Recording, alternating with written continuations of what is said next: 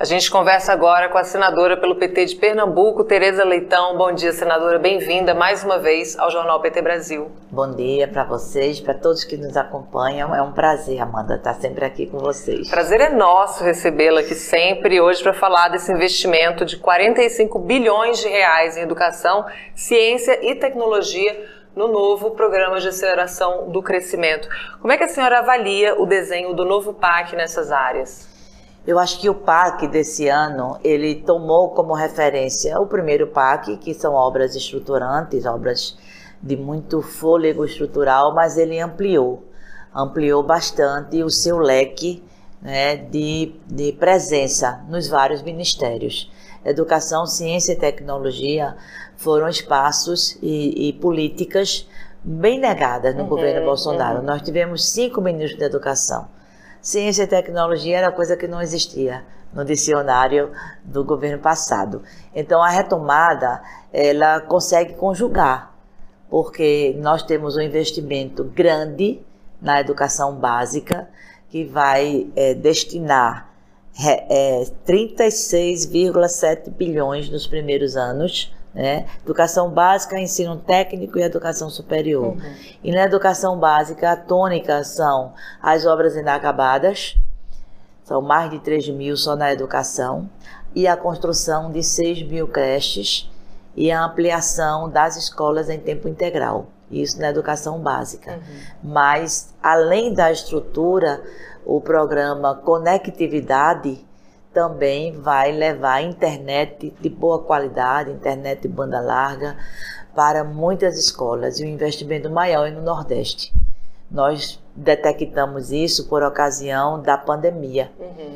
A pandemia, com o afastamento necessário, as escolas passaram a funcionar nas chamadas aulas remotas, sem nenhuma coordenação federativa os estados e os próprios professores, sobretudo professores e professoras, se desdobraram uhum. para poder manter minimamente, Amanda, o vínculo. A gente sabe que houve déficit de aprendizagem, mas o vínculo afetivo, o vínculo com a escola precisava ser mantido. E o que foi que a gente verificou nesse período? Falta de internet nas escolas, até mesmo para os próprios professores. Uhum. É, debilidade de equipamentos, nem os estudantes nem os professores tinham todos os equipamentos e falta de cobertura. Então, nós estamos é, com essa política, que é uma política de uma transição digital necessária. E, fora isso, também um aporte muito significativo para o transporte escolar. Isso tratando da educação básica. Então, é creche, conectividade, transporte escolar e retomada das obras, que é a construção de escolas que estavam paradas e quadras esportivas também, que tinha um programa, né, desde o governo Dilma, mas foi suspenso e hoje a gente tem quadras que algumas estão no piso só, outras precisam toda a estrutura, outras precisam só a coberta. Uhum. Então a quadra é um instrumento de integração da escola com a comunidade, é um instrumento pedagógico também, está incluída também nesse PAC. E esses equipamentos todos, né, senadora, as creches, as quadras, tudo isso que estava parado fez muita falta para a população, né, que justamente integra a educação básica, onde a gente mandava os alunos. E o PAC tem esse caráter de começar pela retomada, não é isso? Começar pela retomada. Nós aprovamos ontem aprovamos antes de ontem na Comissão de Educação e na próxima semana vamos aprovar o pacto, por dentro do PAC, não é? o pacto de retomada, né, de reconstrução de toda essa obra de infraestrutura que está dentro do PAC geral. Uhum. Né? É um PAC que vai, além da, da parte da educação básica, se dedicar também, é, dentro da educação básica, aos institutos federais de educação, com a ampliação de vários campi por muitos municípios que ainda não têm, educação técnica e tecnológica, e também tem uma perna ligada à melhoria dos hospitais universitários. Então, isso dá uma cobertura a toda a educação, básica e superior, com ampliação de campos também do ensino superior. Então, é um, um projeto de longo alcance, é uhum. tratar de fato a educação como ela deve ser tratada, como prioridade, com investimentos duradouros, com reestruturação e com política de qualidade. E a educação superior, né? A gente viu as universidades sendo atacadas nos últimos anos, a ciência sendo negada. Como é que o PAC pode ser um indutor né, da retomada do crescimento né, e a manutenção dessas universidades federais? Olha, são 4 bilhões e meio entre 2023 e 2026 destinados à educação superior. Tem alguns campos que precisam ser concluídos, uhum.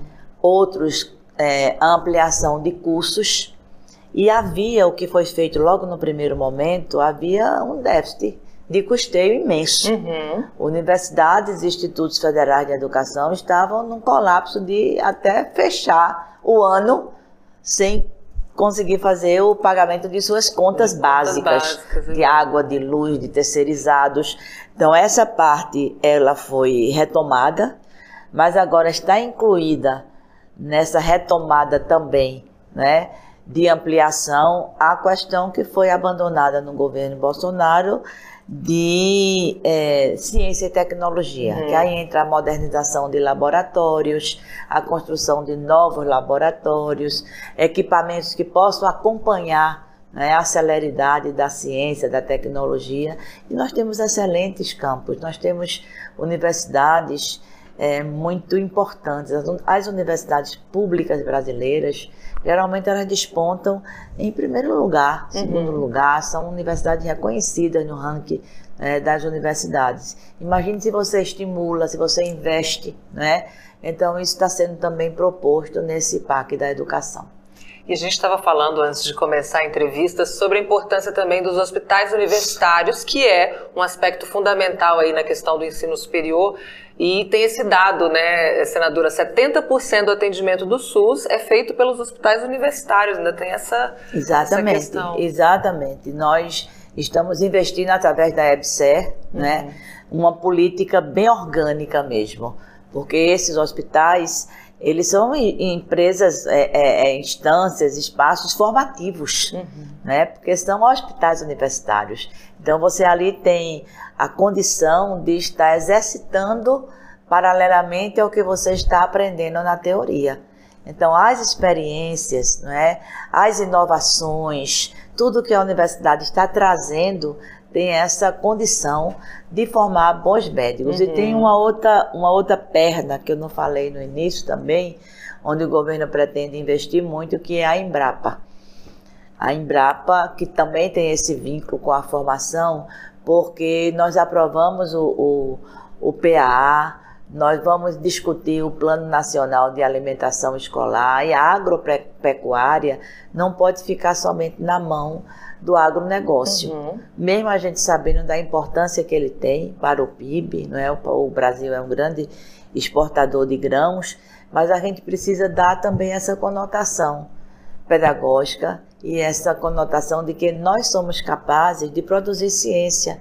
Nós somos capazes, através da Embrapa, analisar, verificar né, novos produtos, novos equipamentos, novas fórmulas que a gente pode usar com reserva do, do que é saudável, do que é orgânico, e a Embrapa tem uma capacidade muito grande de fazer isso também.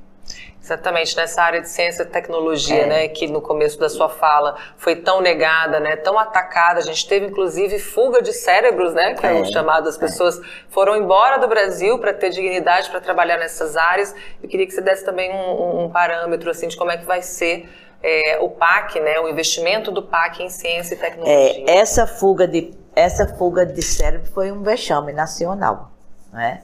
Hoje nós temos no próprio Ministério é, da Ciência e Tecnologia uhum. um investimento que nunca foi feito antes e uma é, eu diria que uma ligação importante com outros ministérios. Isso é uma coisa interessante que o governo vem tentando aperfeiçoar, que é a intersetorialidade. Então, no item inovação e pesquisa, a gente vai ter centros ampliados não é, de ciência e tecnologia, o próprio laboratório que, que, existe já, uhum. mas que precisa ser ampliado, é o primeiro desse nível na América Latina, o Laboratório de Máxima Contenção de Segurança, o NB4, e várias outras linhas de pesquisa no, Emba, no Embrapa, na Embrapa. né? É uma empresa que tem um serviço prestado grande ao Brasil, mas que também estava sucateada. Uhum. Essa fuga de cérebros foi muito assim, falta de espaço para fazer pesquisa, uhum. falta de espaço para um exercício tecnológico. Eu, eu espero que, que eles voltem uhum. né? e que a gente crie novos pesquisadores né? aqui no nosso país, porque o Brasil tem um potencial muito grande e esse potencial está sendo reconhecido pelas políticas públicas. Maravilha, senadora. Agradeço muito nossa conversa aqui, sua presença mais uma vez para a gente tratar do PAC Educação. Venha sempre que quiser no Estúdio Novo, já estou dando spoiler, mas volta para conversar com a gente. Tá bom, Amanda, eu agradeço. É um tema que a gente precisa acompanhar, né? porque a execução é feita pelos estados e municípios na educação básica, mas eu acho que nós vamos, através do que foi mesmo criado em alguns espaços de conselhos, de monitoramento, de participação da sociedade, a gente vai fazer a educação chegar de fato na vida de todos os brasileiros e brasileiras. Muito obrigada. Obrigada, senadora.